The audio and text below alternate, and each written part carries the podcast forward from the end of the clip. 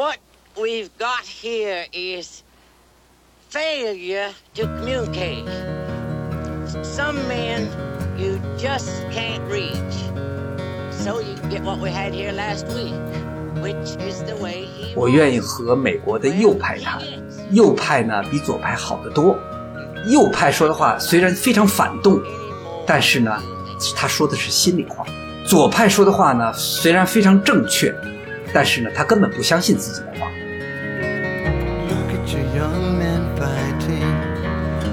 其实我一直觉得，二十一世纪的美国精英梦经历了两次重要的打击，一次是九幺幺事件，它让美国的精英梦认识到了历史的终结不过是一个谎言。这个世界上也并不全都是像他们一样的精致利己主义者。另一次则是川普的获胜，他让这些精英们知道了，哪怕是在自己的国家中，也有一群生活跟他们截然不同的人。比方电影中的有意的去反映袖带白人生活哈、那种高高在上的凝视，我觉得这种凝视呢，其实呢是不可能给真正的他拍摄的主体看的，他是给精英看的。所以说，社交网络的出现印证了霍布斯的那句预言嘛，或者说他把这个霍布斯的预言变成了现实。这是一场所有人对所有人的战争。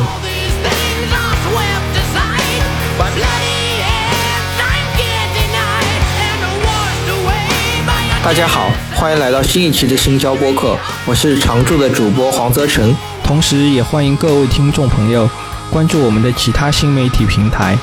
微信公众号可搜索“深交 Deep Focus” 或者“深交易文字”，微博和豆瓣可关注“深交 Deep Focus”。我们会在各大平台为大家奉上精彩的内容，同时我们也会在每周一发布上一期播客的精选文字稿，大家可以在“深交易文字”公众号上查看。本期我们的话题要从刚刚尘埃落定的美国中期选举说起。中期选举可以看作是对新总统的一次期中考试，通常在新总统上任之后的第二年十一月份举行。在一般情况下，因为新总统无法完成其竞选时所许下的诺言，大量的中间选民会投票给在野党，这也导致了总统的后两年任期中，国会的政治形势发生一定程度的变化。这次中期选举的结果可以说是相当的出人意料。媒体和大众预测的红色浪潮、共和党的大获全胜的局面并没有出现。最后的结果，共和党以极其微弱的优势拿下了众议院，民主党则极其艰难地保住了参议院。自从2016年川普赢得总统大选以来，美国政治的大环境正在经历着急速的变化。民主党和共和党之间的分歧越来越严重，党派的分化和对立越发明显。在社会层面上，Me Too 运动、Black Lives Matter 运动此起彼伏，城市和乡村、精英和非精英之间的对立越发明显。可以说，整个的美国政治大环境都在经历着一次变革。今天我们邀请到了我们的老朋友王岩老师，和我们一起聊聊美国政治目前的大环境发生的变革，以及相关的影视作品是如何呈现这样剧烈的变化的。哎，听众朋友们，大家好，呃，很高兴我们又一次见面了。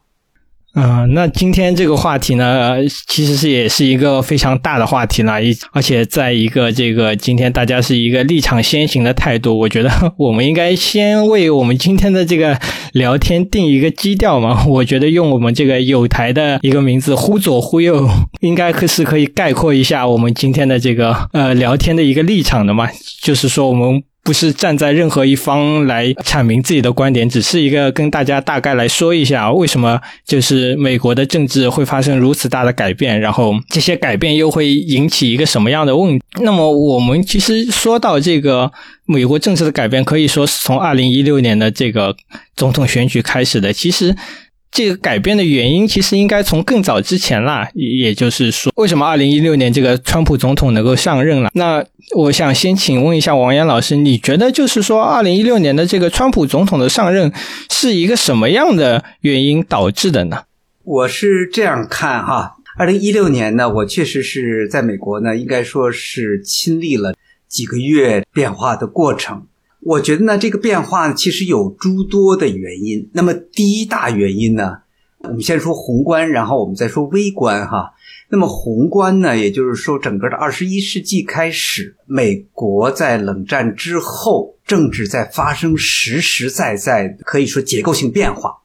那么我我说呢，要是找一个标志性的时刻，那么那时刻呢，就是二零一一年的占领华尔街。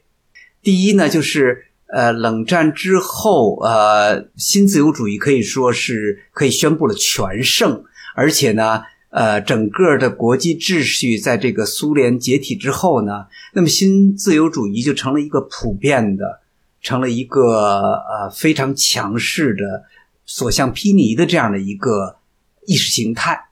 那么在这种意识形态下呢，当然就会出现像国际呃资本，还有呢就是呃生产这个生产完全变成了一个全球化生产，那么就出现了一个从高到低的一个生产链。那么也就是说呢。民族国家作为单位，尤其是在产业上面哈，就是说这个生产实体的这种生产上面，其实发生了一个特别大的结构性变化。以国家、民族国家为单位的，就是各个生产环节集中在一个本土我们熟悉的这样的一个民族国家式的或者民族资本式的这样的一种生产方式。那么到了二零一一年或者二十一世纪。其实就发生了革命性变化，那么那个生产呢就变成了一个全球重新配置，那么劳动密集型低端的，那么就在发展中国家或者在东方，那么在这个劳动这个比较不密集的，是可以这么说更加智能的和知识的产业呢，包括服务业，特别是高科技产业、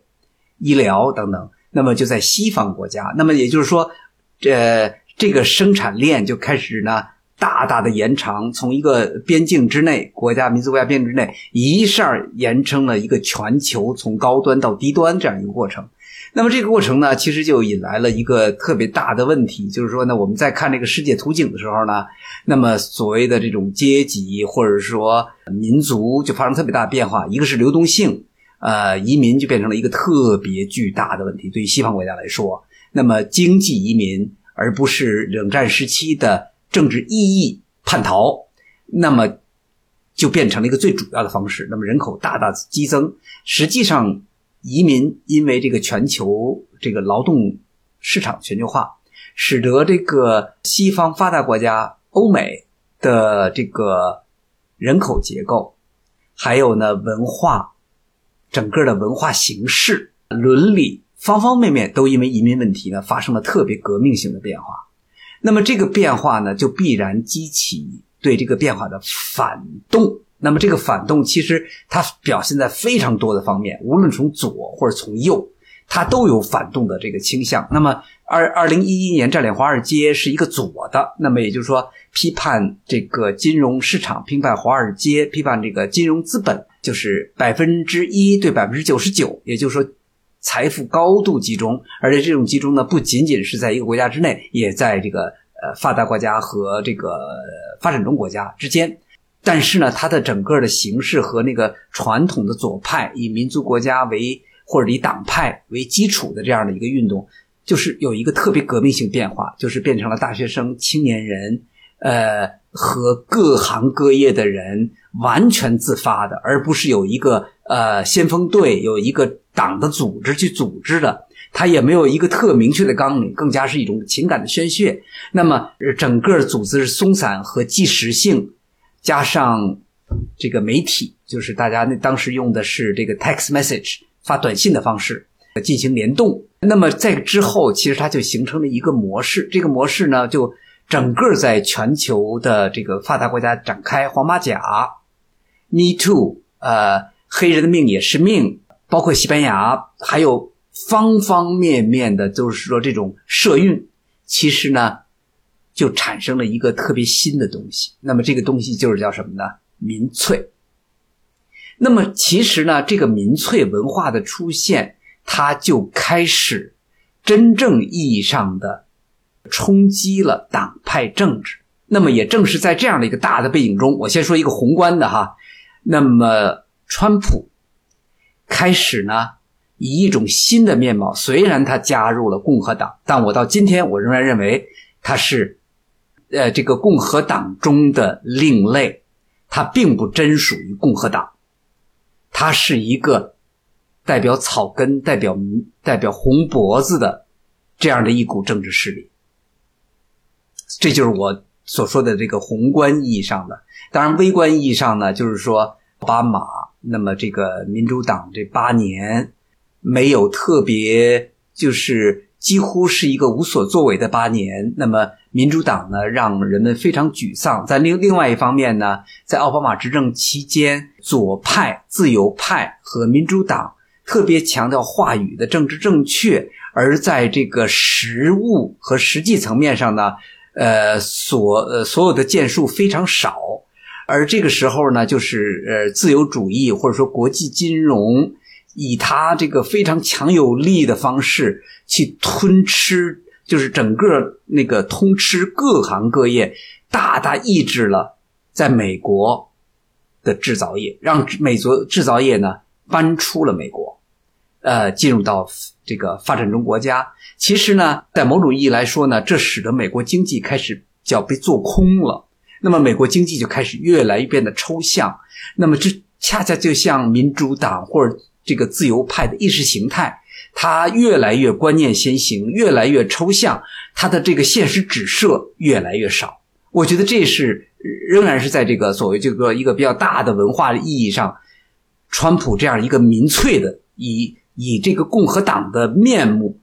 赢得了大选，在二在二零一六年。OK，那王岩老师刚刚说了，就是一个整体的这个情况嘛。其实，在在我看来，他可能是从这个小布什、奥巴马之前的这个总统小布什嘛，他的这个新自由主义的这个政策引起的嘛。因为在小布什上任的时候，美国其实是经历了一次就是。所谓的这个互联网的这个泡沫的嘛，也就是在二零零零年的时候，当时是一个互联网的泡沫。然后小布什他是主导了一个为为了挽救这个泡沫，是主导了一个这个所谓的新自由主义的这种经济政策嘛，其实就是放松了监管。这个也导致了这个二零零八年的金融危机。当时奥巴马竞选的时候，他的口号是这个 “We can change” 嘛，说他是要拯救这种的金融危机的。所以当时他是一个大获全胜。的姿态，但是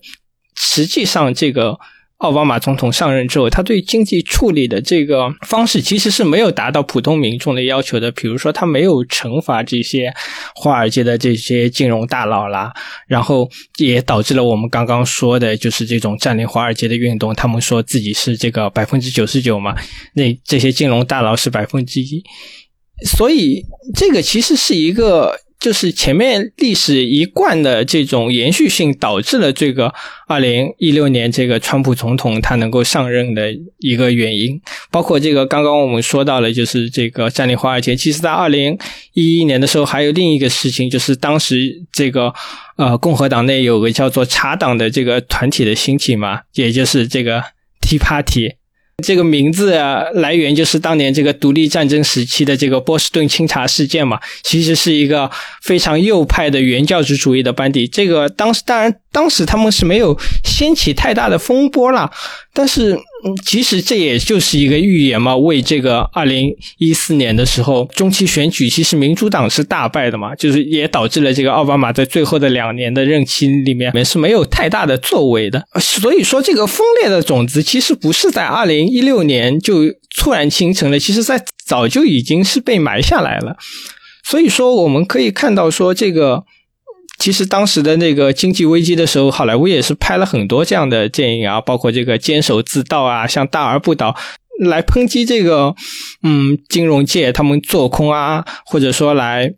就是玩玩弄这个我我不知道用“玩弄”这个词合不合适啊，至少他们是用这种普通民众完全看不懂的这种金融工具来赚取大量的利益。当时好莱坞的这个左派。我我们说这个好莱坞其实是一个被左派的这个意识形态所控制的这个一个团体嘛，他们当时其实是拍了很多这样的电影来讽刺这个经济危机啊，包括去探究它的成因啊。但是这个在这个政治层面上来说，这个经济危机其实是被掩盖了过去，导致了这种像刚刚说的这种底层的民众是对这种经济危机是产生了大量的不满的。他们既他们当时这种满怀喜悦的希望奥巴马能够改变的这种愿望是其实是完全没有达成的，也导致了这个他们对这个对民主党的一个失望的情绪，转而到二零一六年来投这个川普一票。呃，而且呢，我觉得这个奥巴马的那个零八年的胜选，其实呢，也这个时候也已经开始预示到一种新的非党派竞争，呃，形成了可能性。当然，查党刚才你提的特别的好，呃，他真正的就是可以说很严肃的对党派政治提出了一个挑战。那么，我为什么说呃奥巴马的这个零八年获胜，他也已经隐含了这样的一种东西呢？就是说，他不再用传统政客的那种呃大资本那个资助，就是那个包括那个叫 Super PAC，那么就说很多大资本通过这个呃投巨资来资助呢总统在这个比方说广告宣传这种电视广告啊这种的这个大笔投入，它不能直接用政治现金，而是用这个投入这个宣传。那么在这个方面来说，这都是传统政客尼克松等等哈，这都是传统政客他们的这个呃，就是说靠大资本来运作的方式。那么奥巴马其实掀起了一场革命，那这个革命就是说，当时是 email，然后呢，我发呃学大学生，我发这个刚工作的年轻人邮件，那么你请你投我五块钱，五个美元。那么通过很多的小额这种政治捐赠，也就是当然这个必然有个大的基数。那么这个基数它就不是成党派的，而是说什么呢？有高度的民间性。那么使得奥巴马呢一举成功。那么其实这里边已经开始，就是说民粹或者说大众主义的那个东西，或者 popularism 哈。那么这个东西已经开始在酝酿之中。我觉得查党是一个特别重要的一个体现。其实这里边也就是说呢，这个咱们所谓的民粹，其实它并不限于左和右，左和右在这个十九世纪和冷战时期，它是永远是泾渭分明。但是呢，其实到了这个二十一世纪冷战结束之后，其实你会发现左和右在不同的这个民粹主义中呢，它是经常的游移的。那么我觉得这是一个非常，就是说，你你我们不能再用传统的这个呃这个冷战时期共产主义对资本主义这两大阵营的思维再去讨论呢二十一世纪的左和右。我觉得它没有这样的一个现实的两大阵营的这样一个依托。那么，所以这时候的左右呢，它已经发生了革命性变化。那么这个变化，我觉得一个是。占领华尔街，一对九九十九，一百分之一对百分之九十九。那么这是一种，那么还一个呢？身份，我是白人，我是女性，我是同性恋者，我是少数这个 呃性呃性倾向少数者。其实他开始呢有了全新的依托，那么这个依托已经不再是一个呃民族国家的政治联盟。而是一个高度个人化、群体化，通过社交媒体、通过互联网，把他们联联合起来的一个全新的政治呃途径。其实我们刚刚说的是川普当选的这个一个历史背景嘛。那么到了这个二零一六年，就是川普是一个以非常出人意料的这个形式当选了这个美国的总统，以以及开始了他这个四年非常这个混乱的一个执政的风格。我们说到这个，就要说到二零一六年开始，随着川普的当选以及出现了阶级的分化了。可以说，美国整个一个政治环境的变革就是来自于这个川普的当选。那么，王岩老师，我想问问你，就是说关于这个美国这种阶级。的分裂，你你有什么看法吗？首先呢，我觉得我还得区分呢，就是说，其实很多的词哈都是现成的，呃，而且词形都是没有任何变化的。比如我们用阶级，英文它的对应是 class，好像这些词都不变，但是呢，它的指涉也就是说能指和所指之间，其实已经发生了特别大的变化。所以你看，我比你先问我这个关于这个阶级的问题的时候呢，我觉得我先要先要澄清，呃，我不认为呢，呃，我们所说的阶级是无产阶级和资产阶级、中产阶级等等等等等等啊，就是说冷战时期的经典马克思主义意义上的一个阶级。我觉得用这个阶级的时候呢，我我们就会发现哈，呃，这些的阶级的能指你找不到所指，或者说所指呢非常的混乱。所以呢，我们呢先姑且用这些词，但是我觉得我们需要加一些解释。那么这个时候的阶级呢，其实呢，呃，在不同的空间、不同的时期，那么我们呢就应该有一个界定。比方说吧，对于这个一六年两大敌手希拉里和这个川普啊，那么他们所对应的，咱们说这个阶级。那么是怎么对应的呢？我觉得希拉里可能所对应的呢，第一呢是一般意义的中产，有郊区的中产和城市的中产。那么这个可能还是一个比较传统的一个概念，一个比较长恒长的一个概念。那么呃，同时呢，它针对的是比较规规矩矩的美国人，一个。希望自己成为中产的美国人，一个受到比较基本的，因为美国的大学教育普及率非常的高，那么也是正是针对呃，就是说受大学以上比较正规系统教育的这样一一批人，所以你看这个中产哈，我们说这中产阶级的时候，其实它已经发生变化了，呃，它开始局部在，比如说一个是东海岸和西海岸郊区城市大城市。然后呢，受教育等等这些东西放在这里边了。那么你再看这个谁呢？川普对应的是什么？一些什么人呢？一个是产业工人，但我觉得我们千万别把他呢，就是按马克思那个上面去理解，就是说无产阶级。无产阶级也就是什么呢？第一不分，绝对不能分人种，对吧？你不能说黑人的无产阶级，工人不是无产阶级。亚洲的无产阶级，它也是无产阶级。呃，另外一个呢，就是说，呃，你不能分他的身份，你不能说中部的无产阶级就不是无产阶级，呃，这个大城，呃，东西两岸的无产阶级，呃，是是无产阶级或不是无产阶级，这些都不在马克思所界定的范围之内。马克思认为，有无产阶级意识的人，他一定是可以联合起来的，他们一定是可以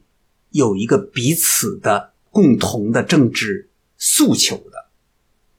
但是呢，我们今天所面临川普的那个阶级哈就很吊诡。第一，他可能是比较穷的；第二是白人；那么第三呢，往往在中部；那么第四呢，受教育程度不高。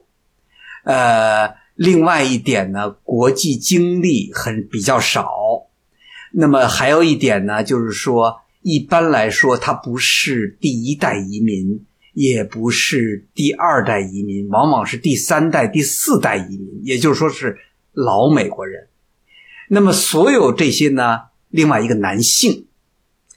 呃，也就是二零一六年，希拉里在竞选，大概是我记得应该是在七月份，他呢在一次讲话中，他因为愤怒，他失可以说失言了。他讲话中呢，就是说那一群恨妇女的、恨同性恋的、没有知识的、这个愚昧的可怜虫们，这是当时这个谁呃呃那个希拉里有点情绪失控，在某一个这个场合之中，他说出这些话，这个实际上给希拉里造成了一个特别大的，就是说丢票丢票事件。因为呢，使得有些介于这之间的白人，或者说那些保守的白人，下定决心不投他了。包还有还有一些这个妇女，比方说是中部的，那么也也是因为这句话，因为他觉得呢，东西两岸的人，你们这帮大城市的人，你们这帮受了高等教育的人，你们歧视我，把我们看成是可怜虫，所以，那么他丢了很多的票。你你看呢？我觉得这是。就是川普的他的这个最铁杆的支持者，但是我要说的一个就是跟马克思那个经典东西特别不一样的东西，你看这个川普这个人的背景太有意思了，他跟所有他所爱戴他的人是如此的不同。第一，他是纽约人，东西部的，在东部的；第二，极有钱；第三，也受过比较好的教育，还出版过这个八几年还出版过书书啊，呃，《Art of Art of Deal》，呃，那个谈判的艺术。这本书是当时销量还不错，所以这个人绝不是一个没知识人。另外一个呢，他常年的参加脱口秀，跟他女儿呃经常参加脱口秀，是一个很火的脱口秀这个明星，同时呢也是个演说家。那么你从所有这些元素看来，他和他的支持者毫无共性，但是到今天二零二二年。那些支持他的人仍然爱他，所以这些我们都需要解释。王毅老师刚刚跟我们分析了一下，就是所谓的这个阶级嘛。其实我更愿意用这个所谓的这个精英和非精英来给他们做一个区别。其实就是像这种，不管是民主党党内，还是说这个共和党党内的这个建制派，可以说都是一个精英的阶层。而这个川普的这些大量的这个拥趸，可以说是一个非精英的。一个团体嘛，其实就是二零一六年的这个选举，不仅是对这个民主党是一个巨大的打击，对于这个共和党之内的这个建制派来说，也是一个非重要的打击。当时我知道，就是因为我其实也是二零一六年跟着这个选举一起走过来的。当时这个川普的竞争者，包括这个呃 Ted Cruz 啊，包括这个 Rubio 啊，还有这个杰布布什嘛，当时可以说都是这个。党内的建制派，也就是这个精英嘛，川普对他们也是同样也是一个打击的态度的。可以说，就是用我们俗一点的话来说，川普是一个比较接地气的人嘛。其实我一直觉得，二十一世纪的美国精英们经历了两次重要的打击，一次是九幺幺事件，它让美国的精英们认识到了历史的终结不过是一个谎言，这个世界上也并不全都是像他们一样的精致利己主义者。另一次则是川普的获胜。他让这些精英们知道了，哪怕是在自己的国家中，也有一群生活跟他们截然不同的人。当时这个奥巴马说要改革，为什么他的这个改革是失败的？其实他也是就是有一些脱离这个群体的嘛。当时他上任的时候，我看到一个采访，就是说那个当时的记者去握了一下奥巴马的手，发现他的手是非常的柔软的。然后那个记者就意识到了，其实奥巴马虽然说他是。靠着这个要为民众去谋一些福祉，他本质上来说还是一个精英，他不知道这个民众的生活状态也是什么样子的，特别是那些生活在底层的民众，因为他的手是如此的柔软，他根本就不是干粗活的那种人。包括这个希拉里呢，就是说他在跟川普竞选的时候。很多人就反映说，这些底层的人是听不懂希拉里那些复杂的词汇啊和从句的，而川普那样一看起来是大大咧咧，我其实一直都怀疑他是不是表演出来的，还是他真的是那样的人啊？但是他那种大大咧咧的，而且非常简单的那些单词，反而是击中了这些精英。其实是就是这个美国的这个政治体制中，一直是被精英把控的嘛。其实这个你去看这个二零一六年之后，其实美国也是。就是精英们意识到了这些的问题，去拍了一些反映这些底层或者说所谓的这种铁锈带人的生活的这样一个电影嘛。像这个有这个乡下人的悲歌，这个当时是一个很红的书改编的这样一个作品，它是描写的就是生活在那些呃，就是所谓的这些铁锈带的人。他们是一个什么样的生活状态？这个乡下人的悲歌，在我看来，可能还是带着一个，就是有一些猎奇的心态。这种精英想要给大家展示一下所谓的这种，哎，你看这种人第一次出现在我们视野里，我们去看一下他的这种他们的这种生活状态是什么样子的。然后我我还想说，就是有另一个这个电影，就是那个印第安纳的。蒙罗维亚这是一个纪录片啦，也是应该是二零二零年的时候的。它是一个纪录片的态度，那他他去拍一个这个，就是所所谓的这个铁锈带的人，他他们的生活状态，你可以看到，在这个纪录片的镜头下，这些铁锈带的人的生活，其实根本就不像基因所说的那样是啊没有文化，或者说是就是呃无完全无知的状态是。相反，他们是有一种很很基础的、很坚实的这种右派的价值观啊。他们怎么去维护自己的社区啊？他们怎么去进行一个社区的这个选举啊？包括他们去怎么去呃对抗这种大企业要来抢夺他们这个当地的这个生产资源，他们是怎么团结起来的？他们怎么去进行自己平时的这种生活，包括布道？你可以看到，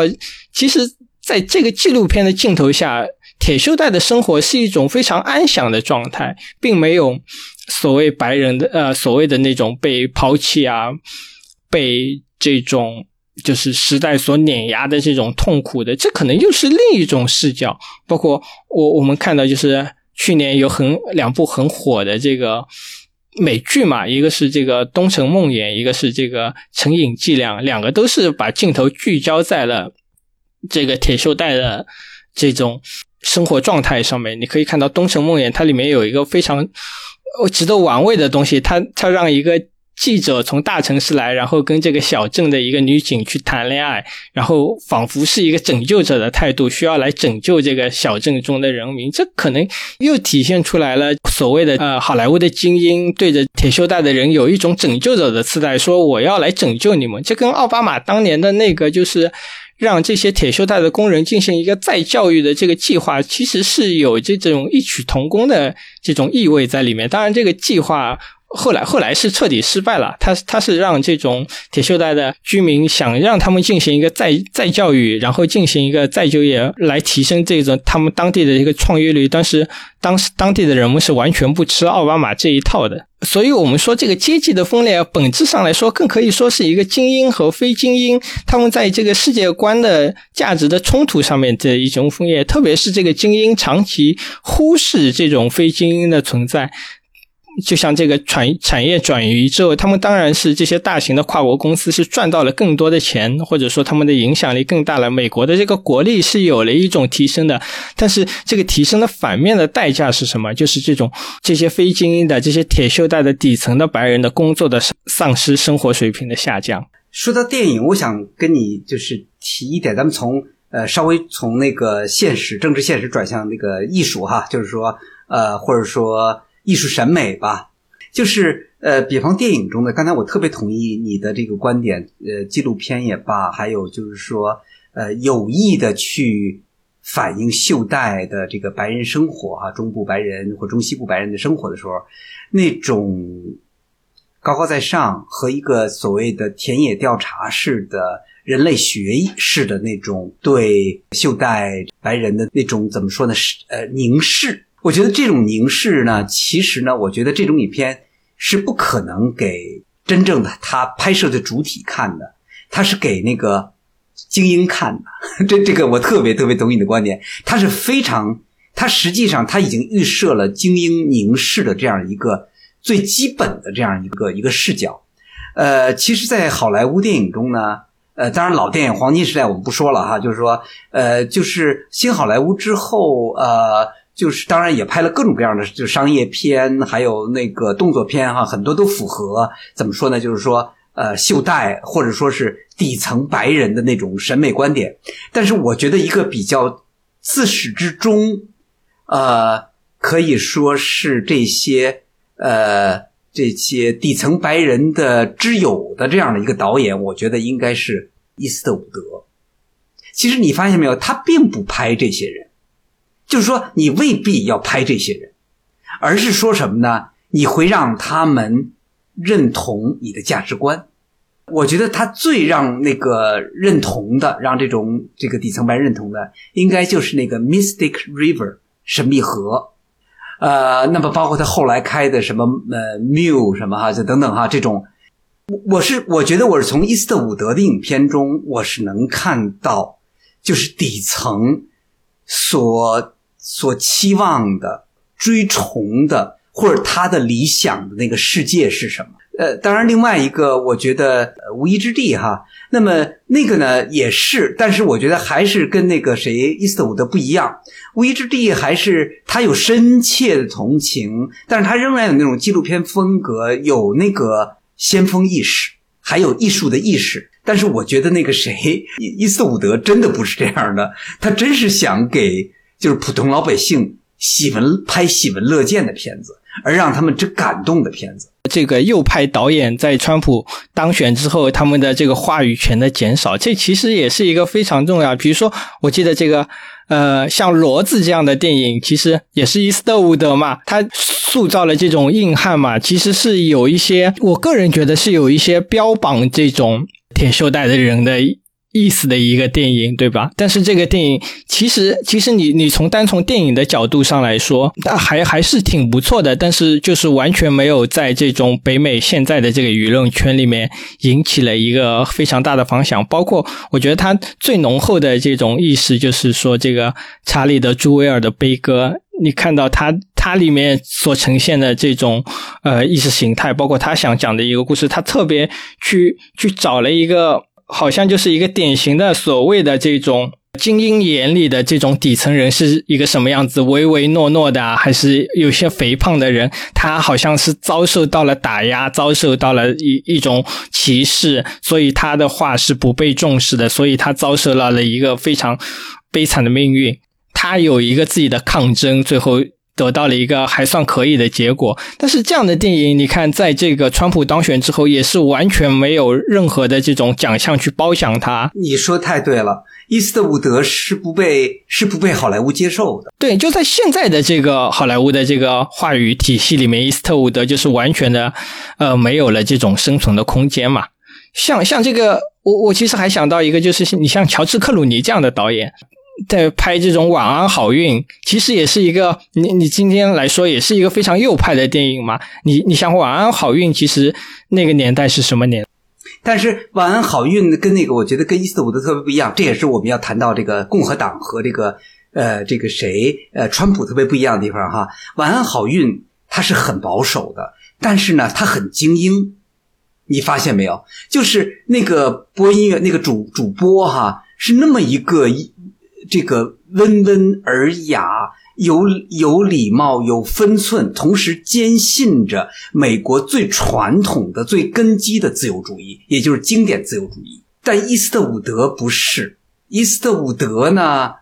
呃，他是乡土的。呃，我觉得乡土也不太对，乡土跑好像咱们中国就有农村的意思了。他不是。呃，我觉得另外一部影片，我我说伊斯特伍德的就是那个 Tarano，就是那个老爷车那个，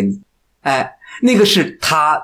对移民的，就是说经典的就是说失意的白人，你看他还保护移民。虽然你看他对移民、对亚洲移民非常友好，但他一定是站出了一个硬汉，一个别看一个老头子了哈，仍然是移民之友、移民的大哥、移民的保护者。其实这里边那种白人那种自恋，其实在里边多么深的哈，那种义气那种东西，我觉得那个。呃，和克鲁尼还是挺不一样的东西。克鲁尼是没有那种东西的，所以其实这个你看，就是我们说的这个右派电影，其实在川普之后反而就是消失了。川普的上任导致了这种右派的这种传统的，就比如说尊重这个言论自由啊这样的电影，就完全的没有了。因为在这种好莱坞的这个。左派的占领绝对统治地位的这个一个体系里面，今天再来说言论自由，仿佛是给川普来进行一个翻案。就是那个扎克施奈德，在他那个 DCEU 失败之后，他是想拍一个电影叫《源泉》的嘛，其实是这个安兰德的一个小说改编的动故事，他也是一个典型的右派价值观下的所谓的这种美国励志创业，然后取得成功的故事。然后那个。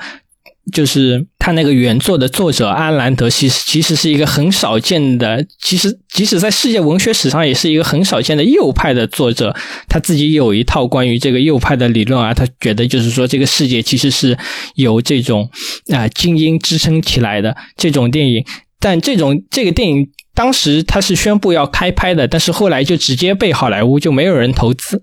直接就被取消掉了，所以这个东西你可以看到，其实整个这种话语体系改变之后，改变的不仅仅是这个 我们所说的这种意识形态的转变，甚至可能是影响到了这个艺术创作上面，有些创作的东西根本就是不被允许的，或者说大家就是有意去忽视他们。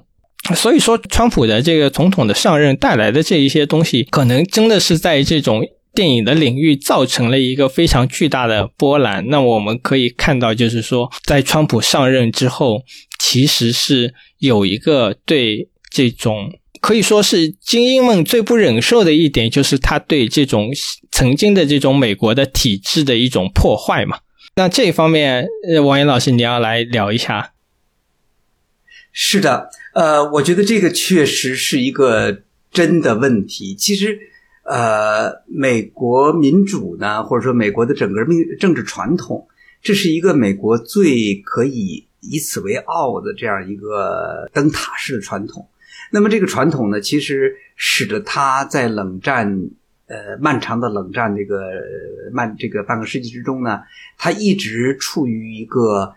道德制高点。那么这个东西呢，其实呃一直持续到了冷战之后，也就是说，当美国看到这个整个苏东阵营垮掉之后，美国更加对自己的这个美式民主呢，就是说更加自信，而且呢，它成了真正意义的具有普世价值的一个典范，供这个全世界各民族各种文明去这个分享学习。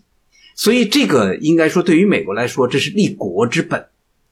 那么，这个呢，到了二十一世纪，我觉得随着查党是个特别特别重要的一个一个一个一个一个转折点。那么，当然，这个川普一六年，呃包括之前他所谓的川普运动，呃，他一直爱用这个词“川普运动”。那么，呃，这个什么呢？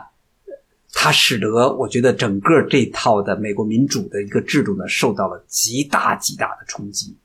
那么这个冲击，我觉得它体现在诸多方面，一个是三权分立。这我觉得这都成了老生常谈了。一说美国，这它是一个教科书式的，什么三权分立，然后呢，民主选举直选，呃，虽然是间接，但实际上直选。那么另外一个呢，就是两党轮替，而且呢。在这个在野党和这个执政党之间，它是一个所谓的 loyal dissident，那么这个呃忠诚的意见者。那么在这个选举之后，大家都会有一个 gentleman agreement，君子协定，不会出现政治动乱，不会出现选举的倾轧和作舞弊，等于就是说。呃，所有发展中国家所遇到的政治轮替、权力交替过程中所遇到的麻烦，其实在这套制度中，经过这个两两百多年、近三百年，它实际上它非常好的通过政治实践和政治传统，它处理了这些问题。但这些问题在一六年之后，在川普的治下，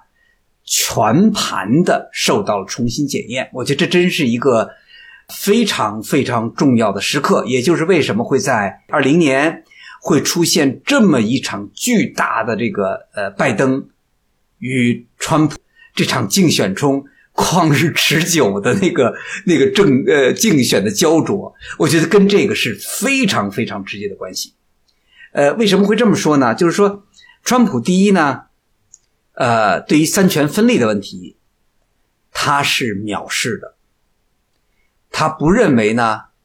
就是行政、司法、立法各负其责有那么重要。他会干预，比方说在这个司法、在高法呀，在什么，在包括一些案件中呢，他会用一些呃非常特殊的手段。那么在这个执政系统呢，那个你可能我们也会看只提到这部电影哈，就 Comey 的规则。那么他对 Comey 呢？呃，对 FBI 这个实际上呢，也违反了就是美国的他的这个呃总统和这个和这个 FBI 就联联邦调查局之间的这样的一种就是权力的彼此之间的要制衡的关系。那么他在这个饭桌上就直接问，在他选择下一任这个联邦调查局长说是直接问，咱们今天吃饭，我就问你一句话，你是忠诚我还是不忠诚？这这这这绝不是美国的方式哈，这太不像美国了，这太像呃这个其他的一些专制国家了，就是在非洲或什么样。所以呢，这些都是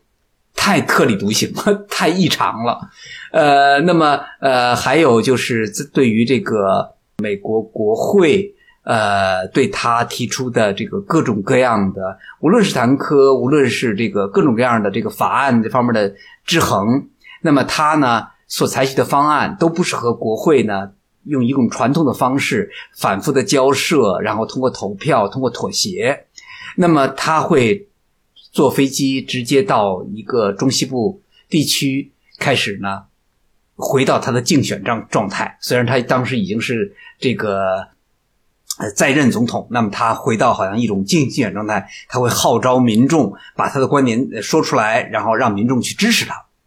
呃，在舆论上给政府施加压力，所以这些呢都是极其不常态的。那么这些东西呢，我觉得呢，呃。是，我觉得事情呢都是两面的。我我在说这些事情的时候呢，我我不会像就是特别精英的那个观点。我说呢，这些呢就是对美国民主的破坏啊，或者他他他把立呃立国之本都给那个毁灭了的等等哈。我不太有这么坚定的看法。为什么我这么认为呢？因为其实一个对对他来说一个最好的能够对照的人物，那就是奥巴马。奥巴马虽然在早期他有一些民粹，当然左翼或自由主义的一些呃民民主主义的吧，我觉得这个词儿很不好用。但是呢，就是他有这样的一个就是动员基层的这样一个倾向。但是他进入到建制之后，他被迅速的规训到了这个美国的政治传统之中，他开始像一切总统那样行事，甚至更加软弱。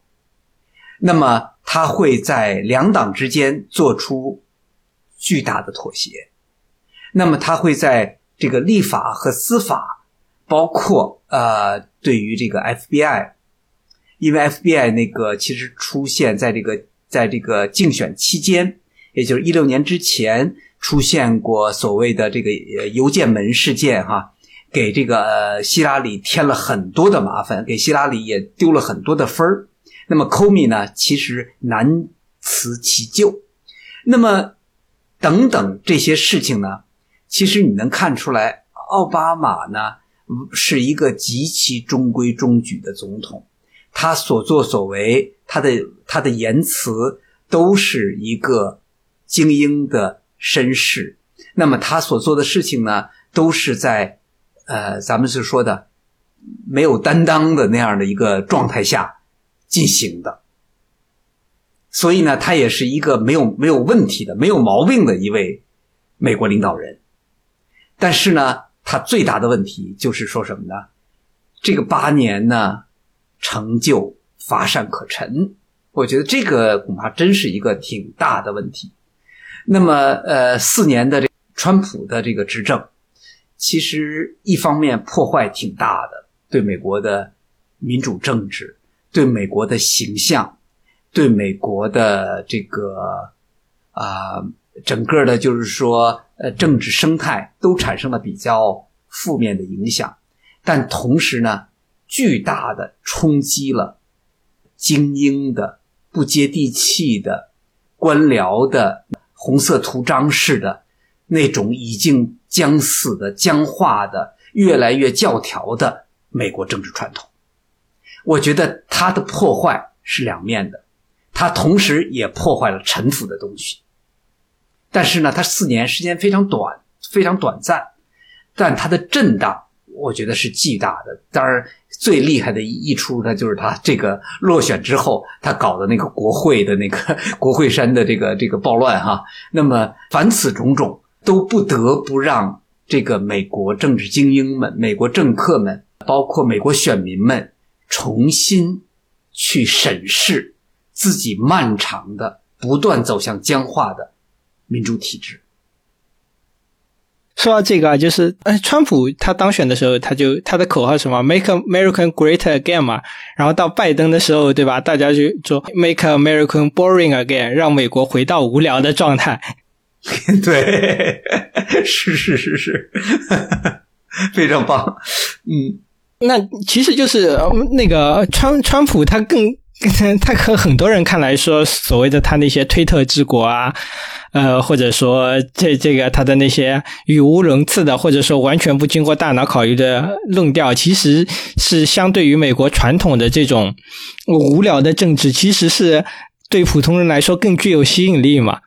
如果你作为一个看客的角度，你完全不去思考所谓的这种国际形势和国内政策的话，你会觉得川普其实是一个呃，可以说他是把呃总统当做了当成了一个演员，或者说他把整个这个政政政治变成了一个什么呃娱乐节目或者说综艺节目啊。刚刚我们说到就是。所谓的这种冲击真的是很大了，就像这个科米的规则里面，他只是当面就就让科米说要对他忠诚嘛，这是意思就是你要有党性，对吧？对，是的，但当然，在美国人看来，这是完全没有没有道理的，所以科米最后选择了辞职了。当然，他在甚甚至他对这个盟友的态度，你看这个就川普上来之后，就是首先就是退出这个 PPT 嘛，就是那个环环太平洋的这个经济合作联盟啦。这个其实是奥巴马一手创造的嘛，他直接就退出来了。然后他退出了这种世卫组织啊，包括这个国际教科文组织啊，这个其实就是削弱了一个美国在国际上的影响力嘛。其实这种这种东西，虽然这个我们说在川普之前，这个民主党和共和党在这个政策上可能是有一定的这种差距的，但是他们对这种全球化的态度啊，或者说对这种规则的这种认可程度，其实是一样的。也不是说在川普之前没有这种关于选举的争议啊，像两千年的时候，这个布什和戈尔的那次选举，大概就是那个官司都打到高院了嘛，最后高院是裁定就是说是布什赢，然后戈尔他当时就是马上服从了这个判决，就是他的意思就是不能，我们不能破坏所谓的这种。选举的体制，如果你输了，你就要承认自己是输了。但是你看川普，他就是完全的不接受这种所谓体制上的输，即使当他最后这个选票上输掉了之后，他还是不停的在说选举是有舞弊的作假，包括他最后可能是要垂死挣扎一下。我不知道现在还有争议啊，就是那个呃一月八日国会山的这个闹剧是不是川普最近策划的？这个其实你可以看到，就是说，它真的是对一个美国的体制是一个非常大的破坏的嘛。那么，对于这种破坏，其实就是好莱坞他们也是拍了一下很多这种电影来讽刺这种破坏嘛。你就是尤其是千年这个选举的时候，你看到就像这个艾艾伦索金这样一个政治意味非常浓厚的导演，他就拍了这种芝加哥七君子审判这样的电影，直接。它上映的时间是在这个九十月份嘛，大选是十一月份，其实已经是政治意味非常明显的，就是指名道姓的去说川普，川普你是破坏了我们这个国家制定的这个呃两百多年来一直在这个执行的规则，你是这个民主的叛徒，这个其实是一个指名道姓、指桑骂槐非常。明显的电影，即使在拜登当选之后，他们关于这个就是重新回到这个规则之中，也是这个好莱坞的左派也是有个思考的。就像这个最近这个剧有一个这个也是挺跟政治相关的剧，就是这个《傲骨之战》嘛。他在他的上一季里面，他非常就是意味非常明显的，他来建立了一个全新的法庭，在这个法庭里面，他要把所有这种川普时代的这种案子，包括。川普时代他所造成的那个混乱全部纠正过来，他是要建立一个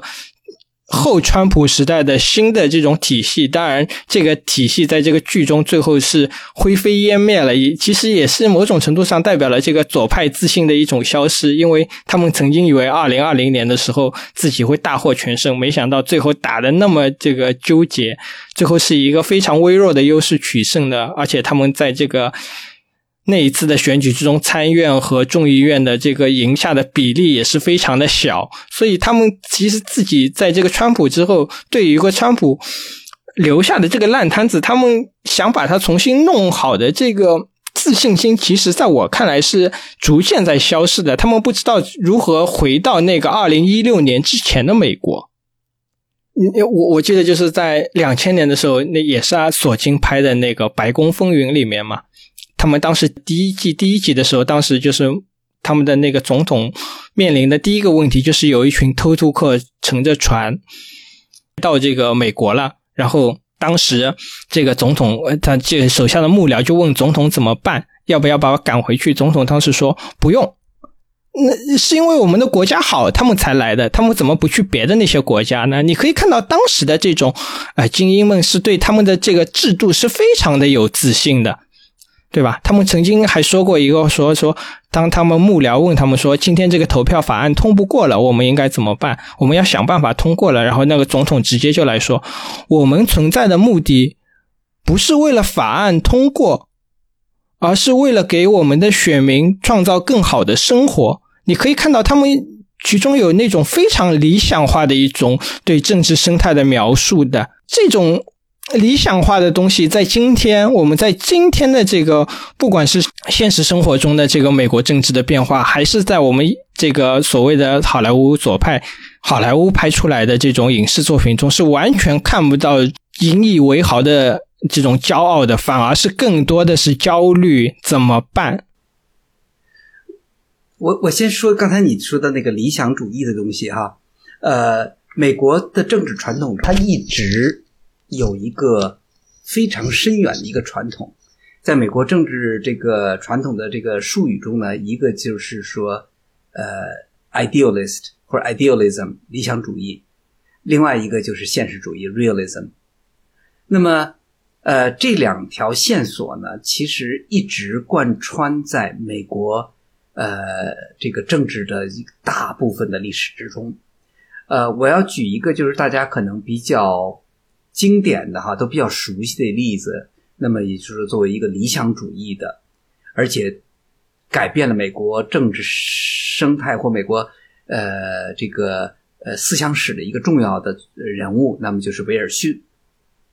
那么，威尔逊呢，在这个二十世纪初，对于国联的建立。对于这个呃国际这个世行呃国际货币基金组织、世界银行、国际贸易组织，许许多多的国际组织都和威尔逊主义有特别直接的关系。那么这这个这是美国成为一个世界帝国的一个前奏，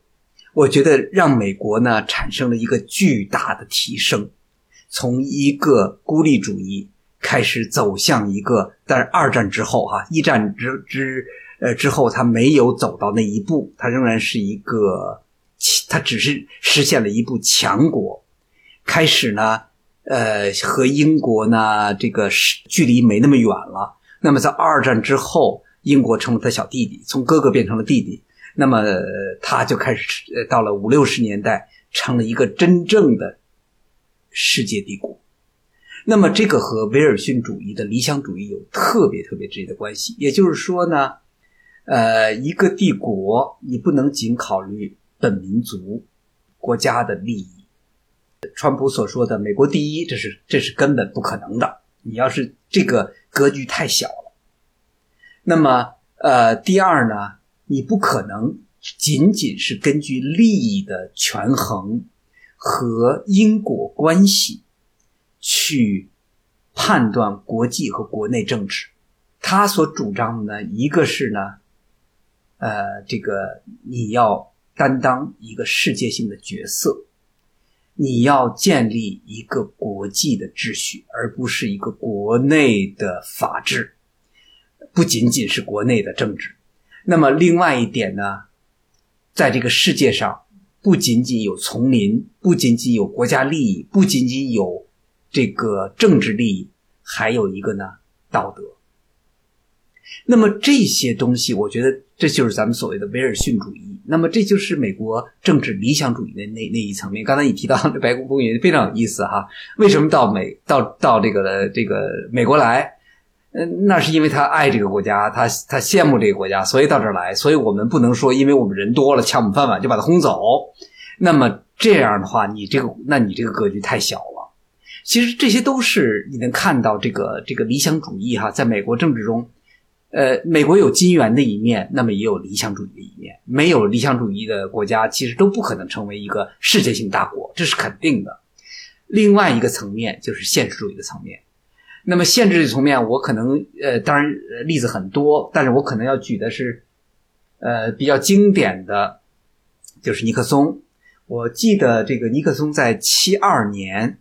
呃，访问中国之前，毛泽东呢，呃，比较比较兴奋，然后呢，他就有一个很经典的一句话啊，他说，呃，我我愿意和尼克松谈，我愿意和美国的右派谈，呃，右派呢比左派好得多。你看这一个毛泽东是一个多么左的人哈，但是呢。在他这个，其实他有非常现实的一面。他说：“我愿意跟这个右派打交道，为什么呢？”他说：“呢，右呃右派说的话虽然非常反动，但是呢，他说的是心里话。呃，左派说的话呢，虽然非常正确，但是呢，他根本不相信自己的话。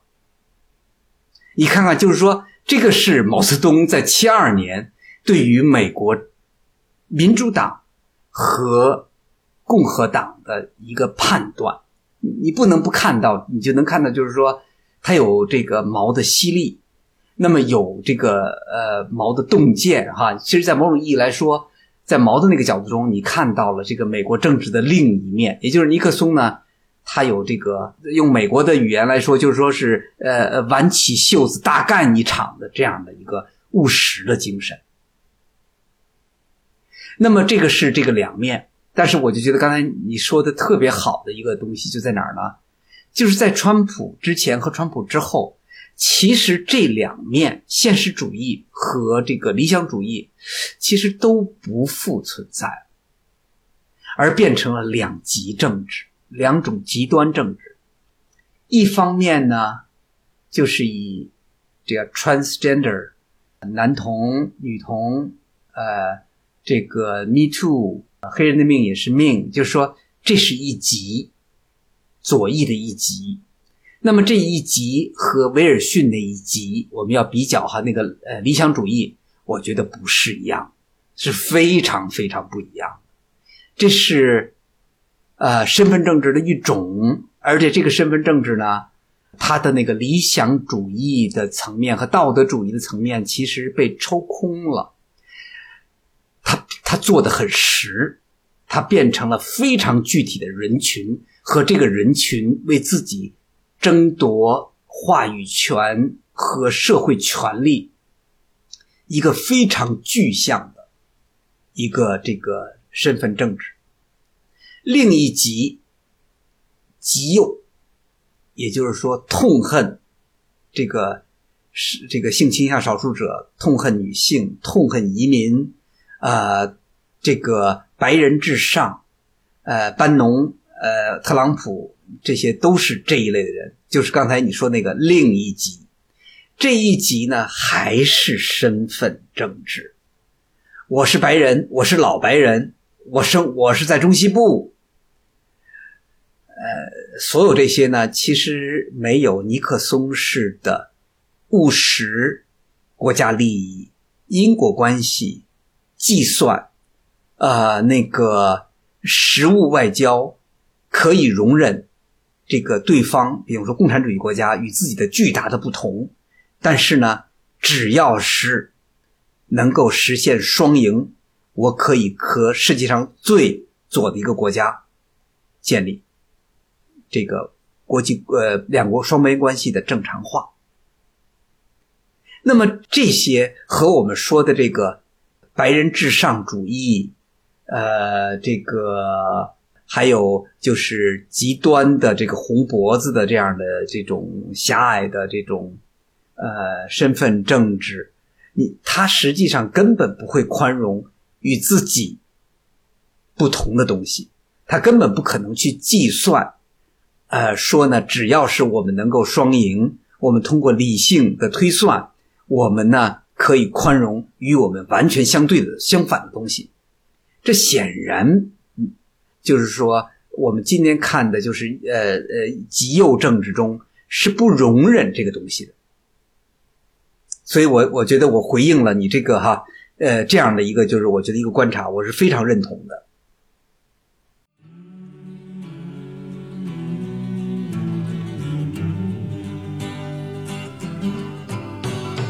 Let us be love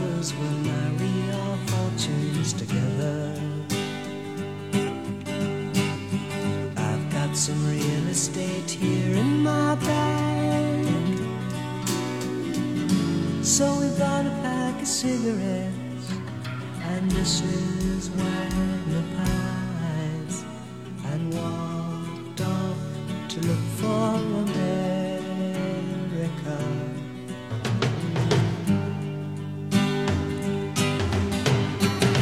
Kathy, I said as we boarded the greyhound.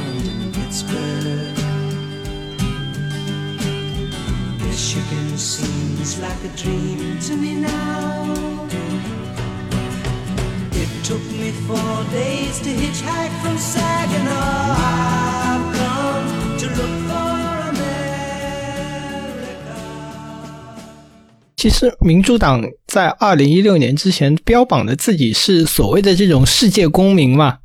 对吧？我我我，其实我自己曾经，我不能说曾经，我我自称是个世界公民，对吧？我我关心自己的邻居和我关心非洲的难民是一样关心的，这个都是整个世界都是所谓的这种民主党要关心的这个东西，但今天这这种东西也不存在了。是的，也就是说，你刚才说的实际上就是维尔逊主义，有一个国际的情怀，一个普世的情怀。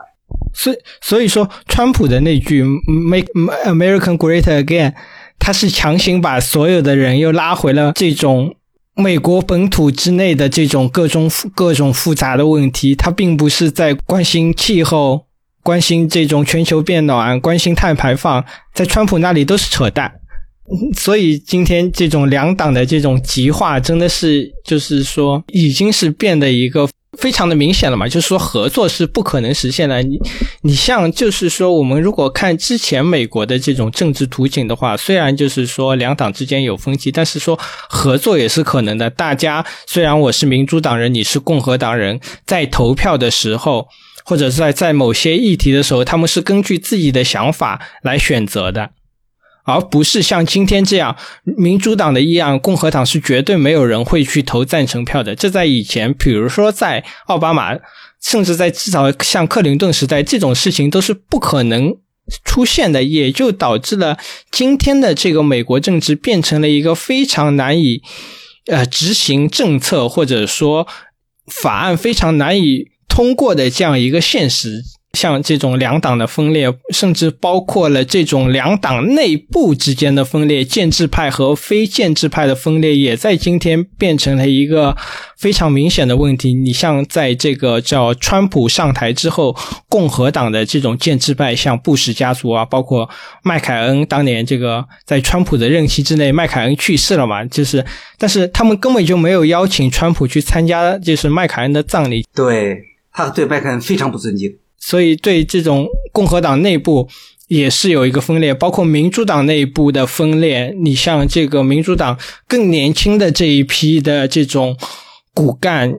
像这个民主党的吴小将，他们是把这种身份政治或者说政治正确是提在一个非常高的这个维度上来说的。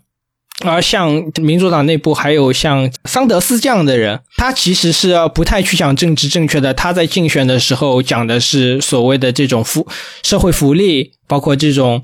大学生高额的这种读书的成本。像这种美国的这些大学生，可能出出校园的时候已经身披了非常严重的这种债务了。像我们今天说大学生在大城市买不了房，那至少你在大学毕业的时候，你你是。要奋斗的，而像在美国，很大一部分的这种大学生在出校园的时候，就是有着非常大的经济压力，你已经欠了学校一笔钱了。这个问题怎么去解决？像这种包括这种医疗改革的问题，奥巴马推这个奥巴马的医保，他他去怎么去推？但是这种问题在今天已经没有了。今天大家关心的是什么？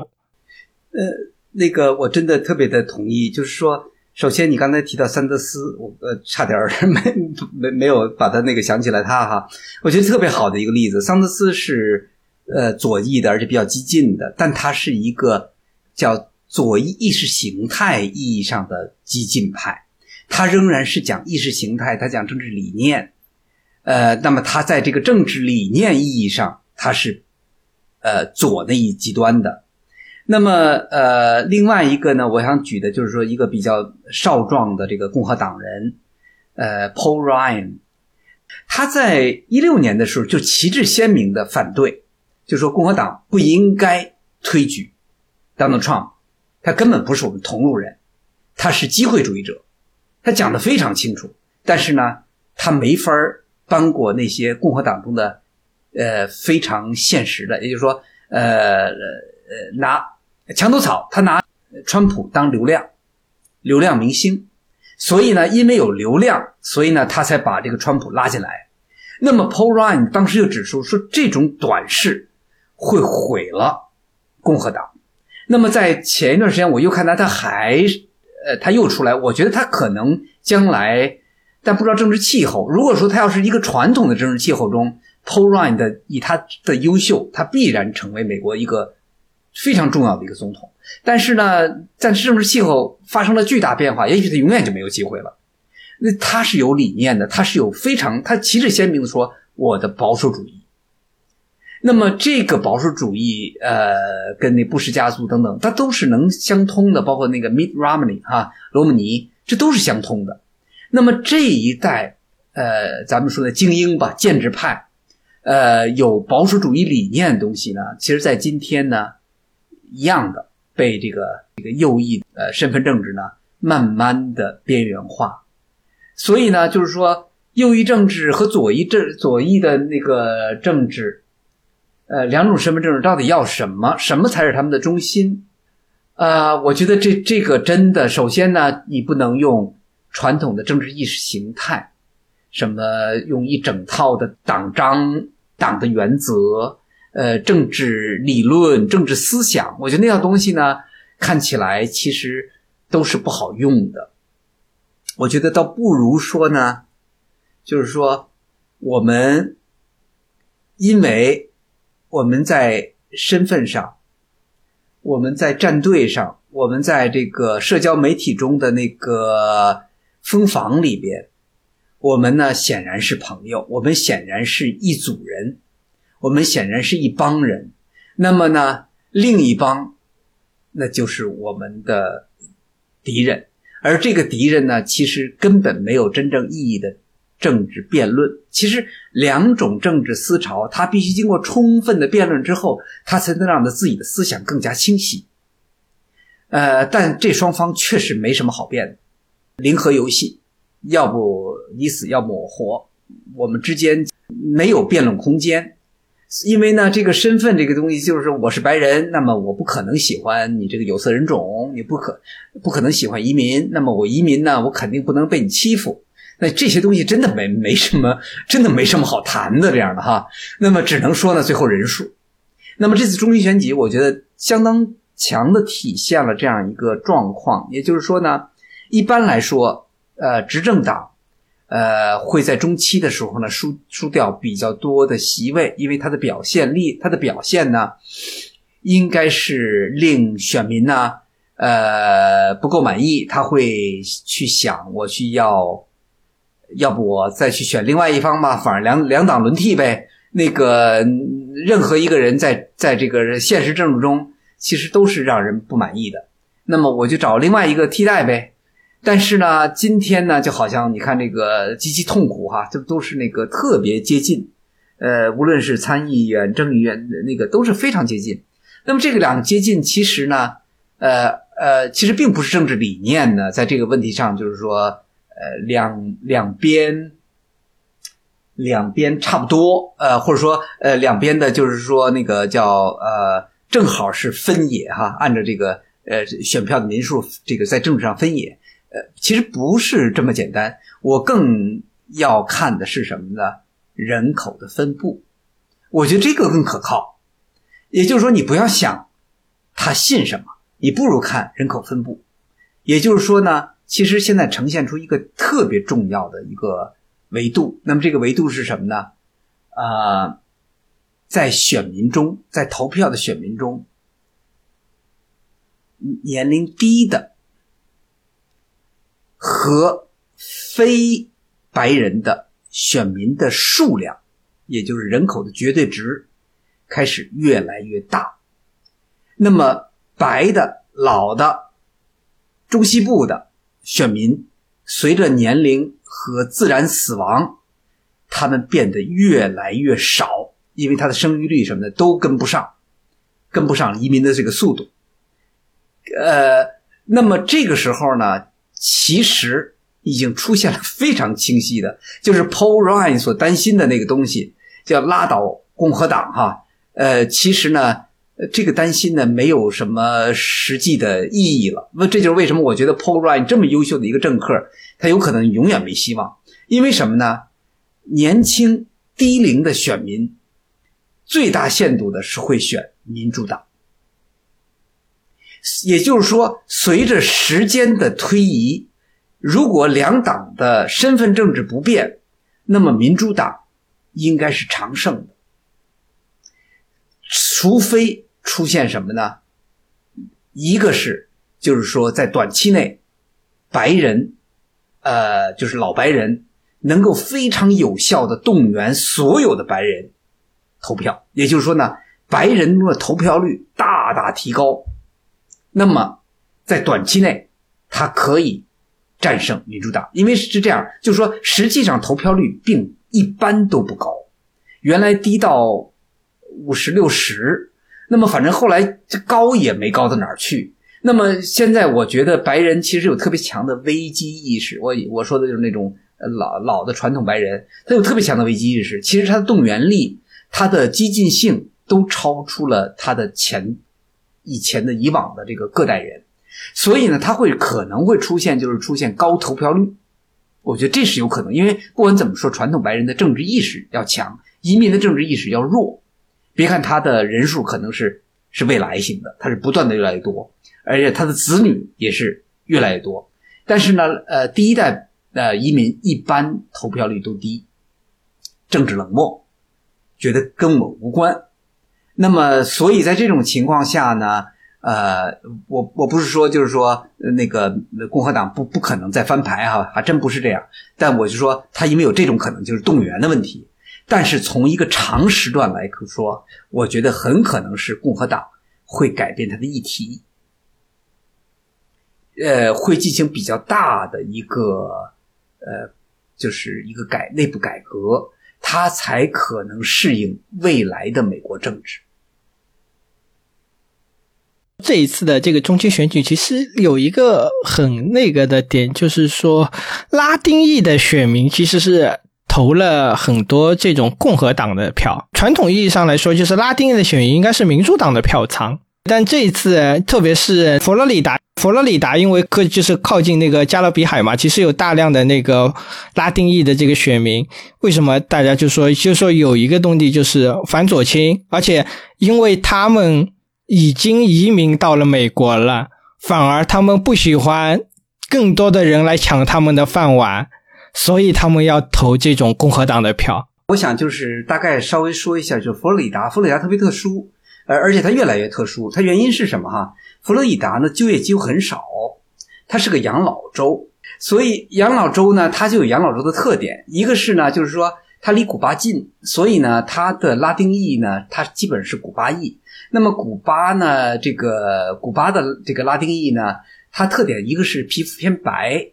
另外一个它移民比较早，也就是说，呃，卡斯特罗革命时期，呃，他移民到了美国，逃亡，呃，逃亡到美国。另外一个呢，呃，他没有这个移民压力，因为他，呃，一般都是全家就跑了，然后再也就不可能再出来人了，所以呢，他就断了和这个古巴之间就断了。他不像那个墨西哥和那个哥伦比亚。呃，这个阿根廷移民他们会，因为他们第一呢，他们是低端，那他们不可能去这去铸造那个佛罗里达去，因为佛罗里达挣不着钱，他他会在这个加州或者什么，就是说能挣着钱的地方去打工。呃，那么另外一点呢，打工呢，其实就跟咱们中国福建、广东打工仔是一样的，他希望家族的亲戚朋友都来，所以呢，他就会支持，呃，他根本没有政治意识形态，他只是支持移民政策。也就这就是这个民主党的这个优势。民主党一直是，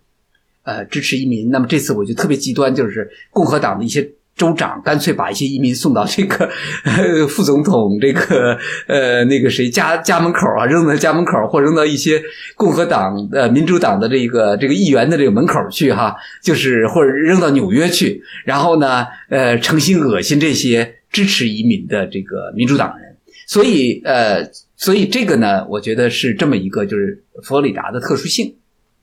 但是整个整个的全美国的偏蓝应该是一个大势所趋的东西，而且这一次的这个中期选举之前是做了那个选区重划嘛，每十年做一次嘛，就是历年来的这个选区重划，各党都是尽量的，就是想把这个。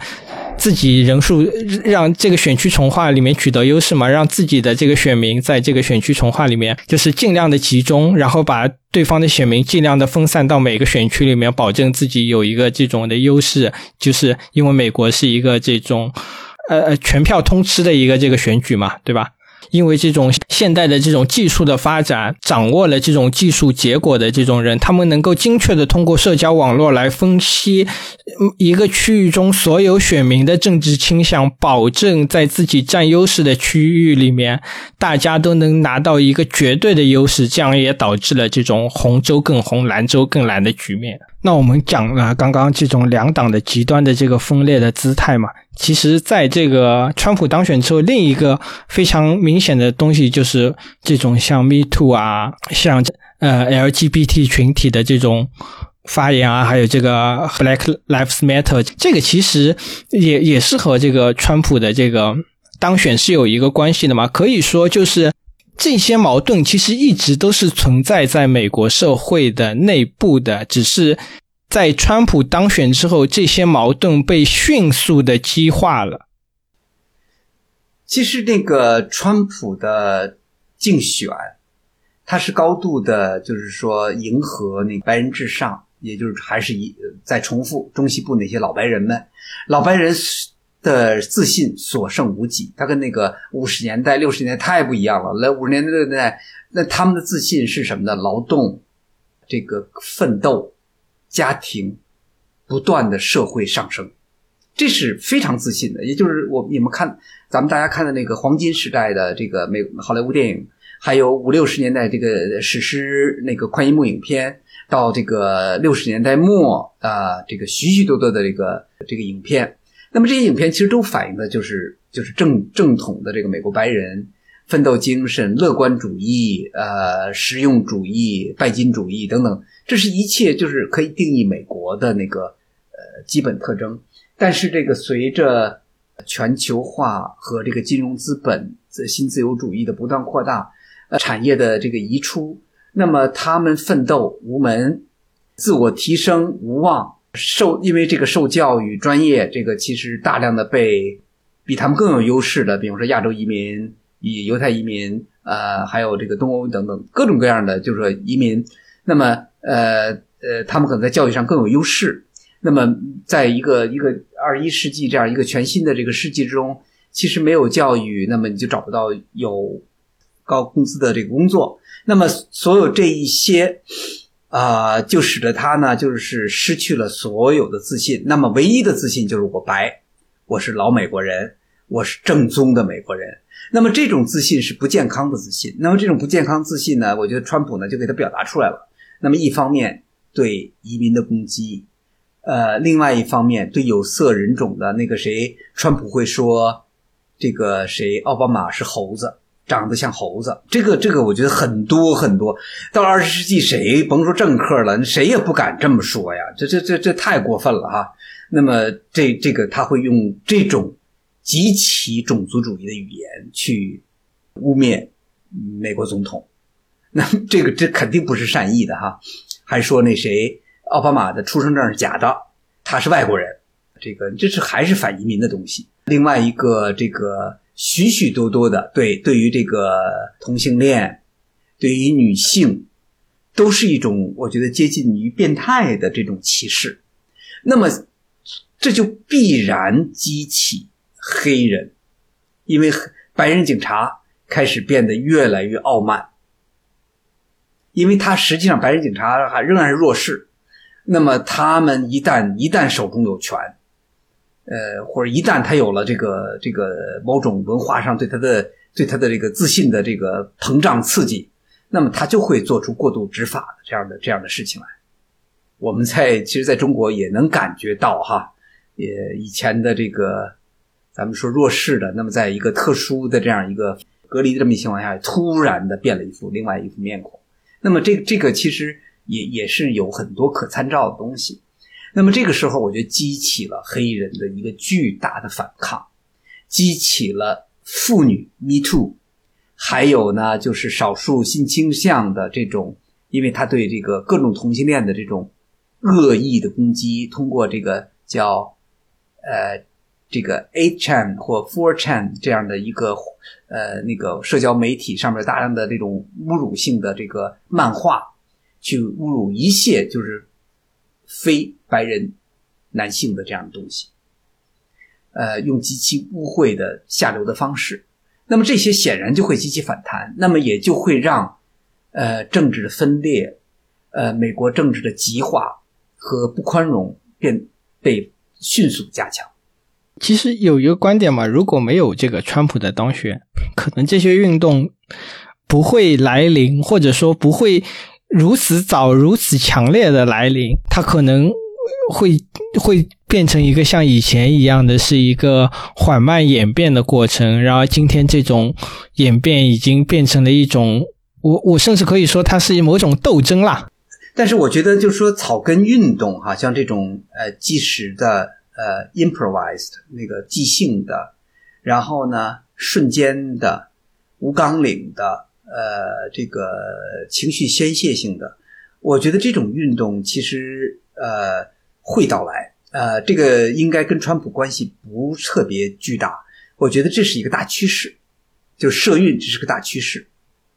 其实，在一些比如说意大利啊，在很早之前，他就已经充分的展示出这样的一个趋势来。我觉得这个呢，就是其实政治运动和狂欢，呃，发泄，呃，包括伦敦暴乱哈，其实呃这些它都是有难解难分的东西。就是说，这是一个现代消费社会、消费文化的一个一个症候，一个副产品。我觉得是这样。当然，跟川普就像你说的，川普的存在让这个东西迅速到来，而且发展的规模和和那个爆发的力度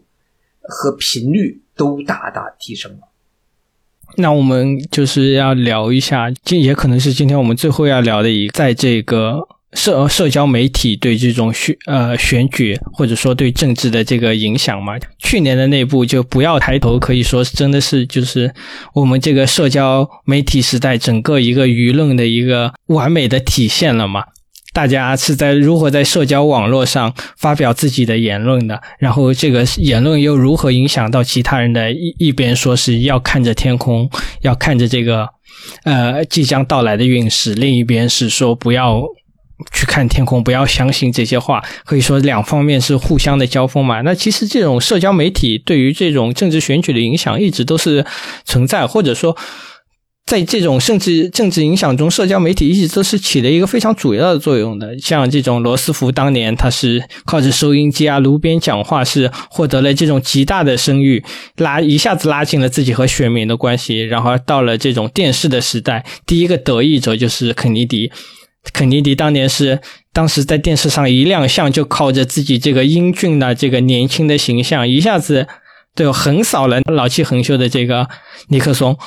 对吧？所所以可以说，肯尼迪是第一个电视时代的受益者。然后到了这个网络时代，应该说，我我我应该把它定义为前社交媒体时代。当零八年奥巴马竞选，他是在网络上投放了大量的广告。那个时候还是在这个 YouTube 上投放广告，或者说海，就像刚刚说的海量的发这种邮件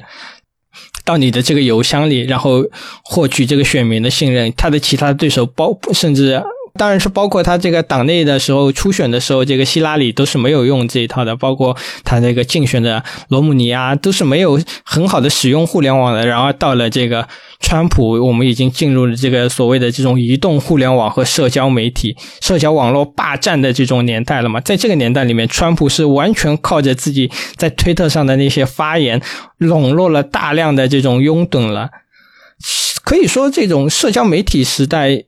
社交媒体对这个选举、对政治，在今天是起着一个非常重要的这个作用的。就是我们先从电视说起，然后我们到这个呃那个网络哈。刚才有这么一个概述了，那么我就想说一点，就是电视、报纸这样的媒体呢，其实它有一个门槛，门槛很高的门槛，也就是说，它有个主编，它有编辑，然后要求这个记者、编辑呃都有相当的职业伦理和职业水准。呃，比方说一个杂志或一个电视记者的报道，如果他一个消息没经过三方的证明，呃，他比较仓促的把一个消息捅出去了，比如说他只根据一个消息来源，呃，那么登出去了，呃，如果查出来，那么这是个大事故，基本上这个这个编辑可能再找这个行业的工作，他会因为呃推荐呐、因为你要有推荐信什么，人家会把这一笔写下来，那么基本上你的生涯就算断送了。所以呢，呃，我们就能看到，就是电视，呃是呃这个电台、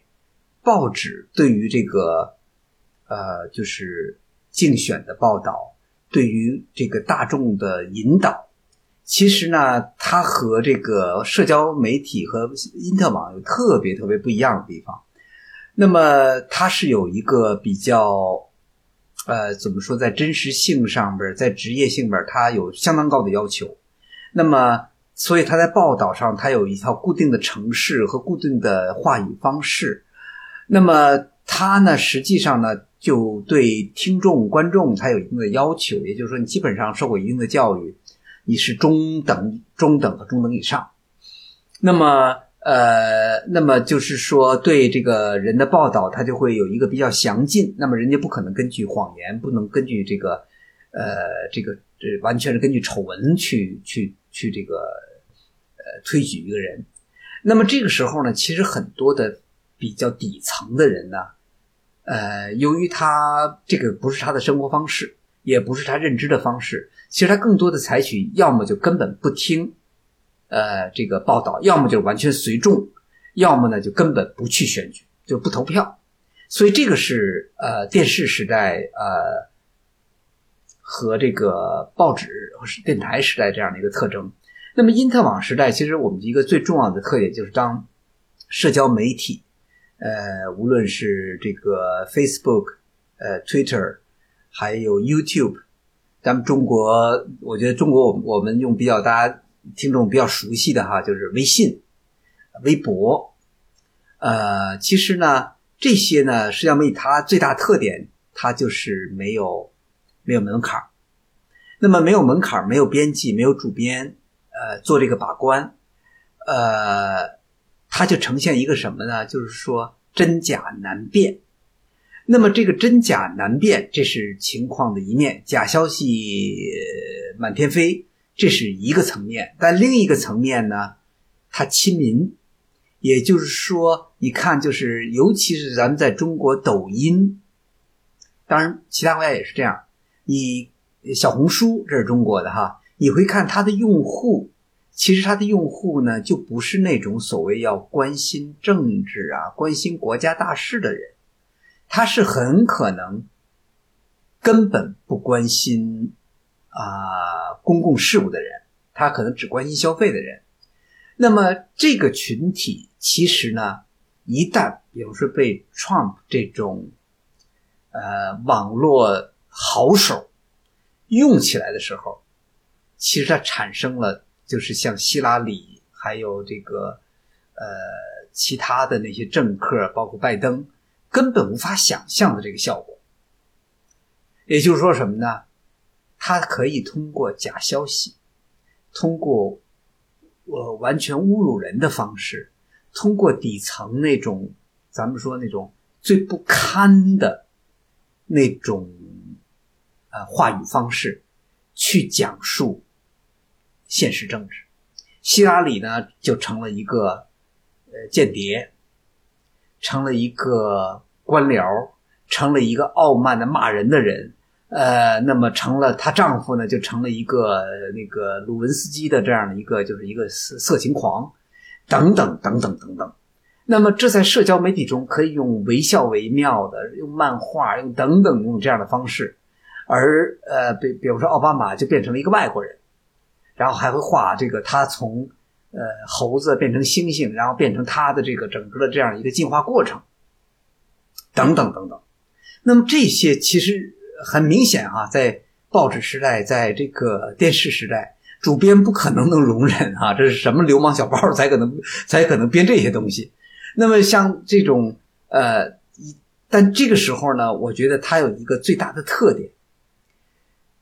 他开始呢，他亲的民，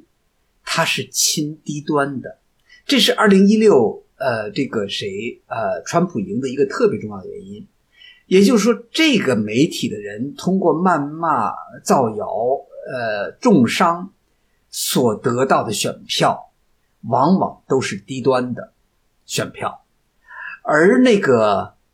中端和高端的呢，因为他呢，他不是说他不用社交媒体，而是说他觉得这些消息，或者说呢，这些对于呃，比如说对川普的这个咒骂，对他不特别有效。因为他有自己的判断，因为他受过比较好的教育，他收入比较高，他会倾向于在这种严肃的事儿，他会看大杂大杂志《Newsweek》，呃，那个《New York Times》，他会看大的这个 CNN，他觉得这些呢可靠，因为他知道这些消息来源是要经过呃呃这个反复验证的。那么，所以呢，这些污蔑性的这种消息对于中高端人群它不太有效。所以呢，就是说，呃，社交媒体、网络社交媒体所动员起了原来那些要么盲目投票，要么根本不投票，被遗忘的一个巨大的人群。我觉得这个呢，确实使得第一，美国的投票率提高了，在一六年提高了，在二零年就更高的不得了。呃，当然，这个二零年有这个有有其他的原因，就是大家很多本来没想投票的人，一定要把这个川普选下去。所以他他去排队投票去了，这是事情的另一面。呃，那么呃，但就是说呢，就社交媒体，你就看到了，它其实呢，呃，它有一个特别，就是在这个社交媒体之前有一个特别没呃特殊的这样一个一个向度出来了。那么这个向度呢，就是在今天看来哈，你不管说好也话，坏也罢。呃，我觉得呢，社交媒体呢，很大的实现了一个全民动员，在政治上，同时呢，它会产生一个减防效应，也就是说，呃，像那种呃喜欢听假消息的、喜欢听重伤的人，他会只选择自己喜欢听的、自己相信的。那么，对于那个跟他意见相反的人，他的最简单的方法就是什么呢？根本就不订阅就完了。那么这个呢，其实就形成了一个减防，那么同时呢，也加剧了政治的分裂，同时呢，也使政治思想变得这个单薄、激进和没有营养。因为什么呢？我觉得一个政治传统、一个思想传统，它特别需要的是什么呢？是政治辩论。而刚才我们讲的情况，它最缺乏的就是辩论。那么理性在里边不起作用。所以说，社交网络的出现印证了霍布斯的那句预言嘛，或者说他把这个霍布斯的预言变成了现实。这是一场所有人对所有人的战争。说说说到这个假消息嘛，真的就是那个 我我当然听过特别离谱的，就在那个美国的这种论坛上面，For Change 啊，包括这个 Reddit 上面，当时一六年的时候，就是当时真的就是假消息满天飞嘛，然后。最夸张的说，希拉里是蜥蜴人，然后哦呃有那个希拉里和克林顿有恋童癖啊这样的，这种这种消息都这样的。然后其实更有趣的一点就是这些消息会被拿来到国内，然后经过筛选和这个精简再翻译，变成了一个就是说。更加耸人听闻的一个版本，然后这个版本会重新再传到美国去。所以说，这种就是说，社交媒体时代，大家其实都是只看自己想看的东西，或者说只相信自己所相信的东西。这甚至都是牵着那些主流的媒体，让他们做出一些改变，或者说是让他们去迎合这种现实嘛。像这个二零二零年啊，对啊，二零一六年之后啊，这种。二零一六年的时候，这个 Fox 啊，就是一个很传统意义上的右派媒体，就是直接就是站队了这个川普嘛。包括这个，其实二零一六年之后，这个因为川普当选，左派是非常难过的嘛，然后他们就是有一个所谓这种通俄门的调查，然后这个调查没有结束，像《纽约时报》这样的媒体就是直接是宣布了这种通俄门是事实，这其实对这种大媒体也是一个公信力非常大的打击，这也导致了所谓的这种大媒体的消失和这个社交媒体上更多的这种流言的泛滥，因为大家都被拉低到了社交媒体的那个层次上嘛，已经没有公信力了，所以大家都是各说。各的。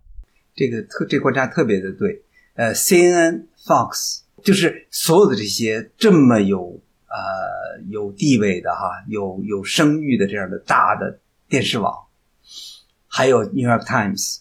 全都被拉低了，呃，整个那个入门的标准一下跌得惨不忍睹，呃，很多的这种节目，什么 talk show 什么这种啊，就是都是跟那个社交媒体差不多，你知道，就是那个调调。真的，这个这个真是一个对整个媒体业一个特别大的改变，完全同意。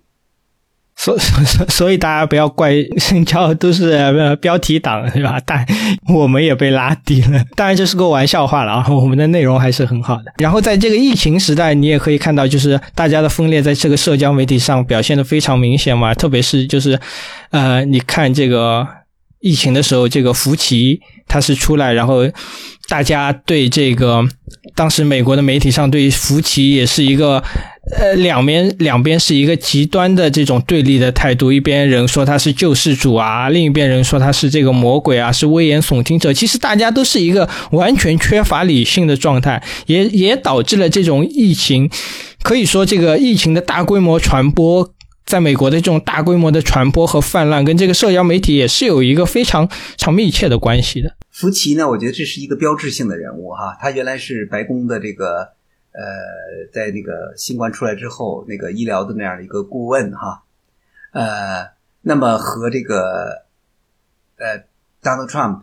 这合作的非常的不愉快，那么以至于这个川普用非常恶毒的语言骂他。那么显然，这不这不是川普个人，呃，整个的保守的民粹的其实都非常痛恨夫妻，呃。另一方面，支持他、爱戴他的人，都是啊民主党人，像拜登这样的，还有呢知识分子，还有呢就是各种各样的怎么说呢，就是中产妇女，呃，这个是我觉得非常有意思的一个现象。那么一方面呢，夫妻，我觉得早期 Delta 的时候呢。呃，他提出了比较怎么说中肯吧，要求人戴口罩，要求人这个居家等等哈。那么当时的这个呃白层下呃白人下层下层，那么都是很反感，根本不愿意受受约束。呃，那么美国的这个呃这个就是说感染率确实比较高。但是随着这个奥密克戎出现之后，你会发现呢，福奇仍然没有变，他还在一次次的强调。那么，呃，这个下层的白人或者说民粹的白人，还有特朗普和极右也没有变，还是老一套。呃，别管你这些都是耸人听闻，你这都你这都是。妖就是完全把它妖魔化，但这个时候呢，你会发现事情的另一面要出来了。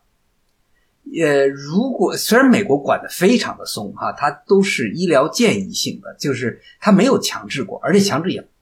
说实话，这也不是民族性，民族也不能这个民族也不能容忍一个政府强制人的这种呃行这个基本的哈这个出行呃日常的生活，这个也也也根本呃。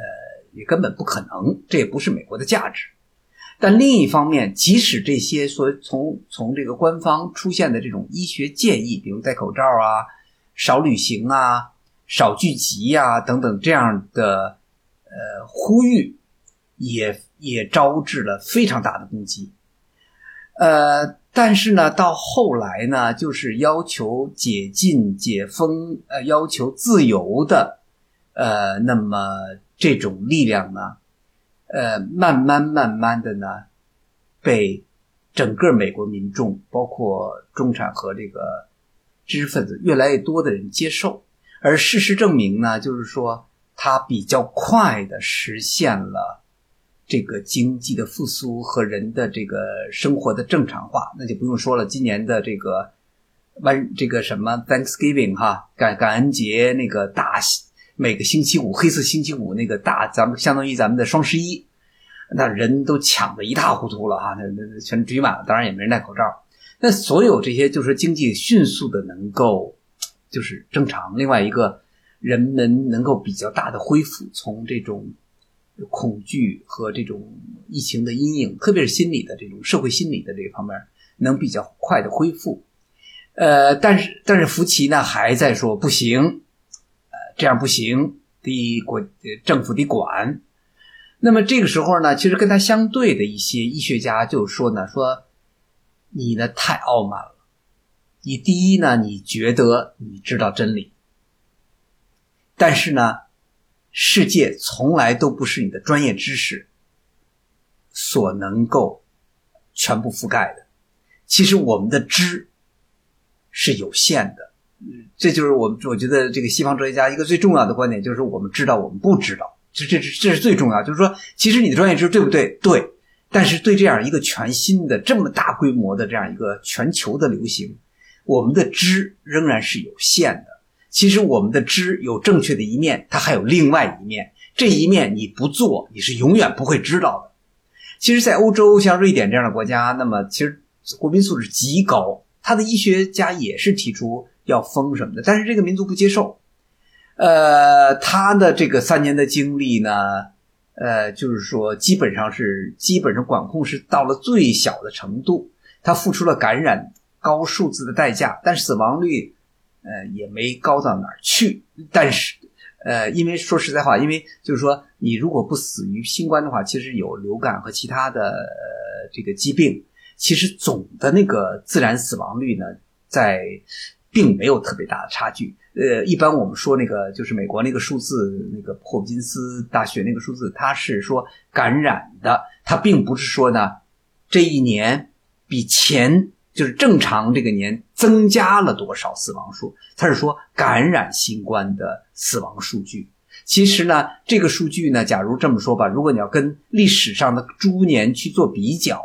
其实呢，数呃没有那个那么巨大的什么百万的增加，其实并没有，它只是它只是就是说，呃，他得了新冠，那么那个病就没法再算了，因为它是以算新冠为为主，呃，死亡的总数字上呢，那个还是比较平缓。那么像那个像瑞典人这种，他就。很正常，那么它基本上经济和这个人的生活没有受很大影响。人们其实对于这个病毒，它是可以产生自己的抗体，和就是说它实际上它是一个彼此进化的这样一个过程。呃，所以呢，我我是觉得就是说这个福奇呢，在今天仍然很多人攻击他，仍然很多人赞扬他。呃，我不知道他他自己是怎么看，但是我就说呢，他有正确的时候，我觉得 Delta 的时候呢，他是正确的。在奥密克戎的时候呢，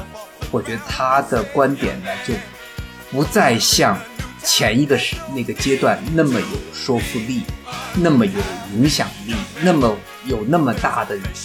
群体人口的认同，他的这个比较紧缩的这样一个呃防御观念。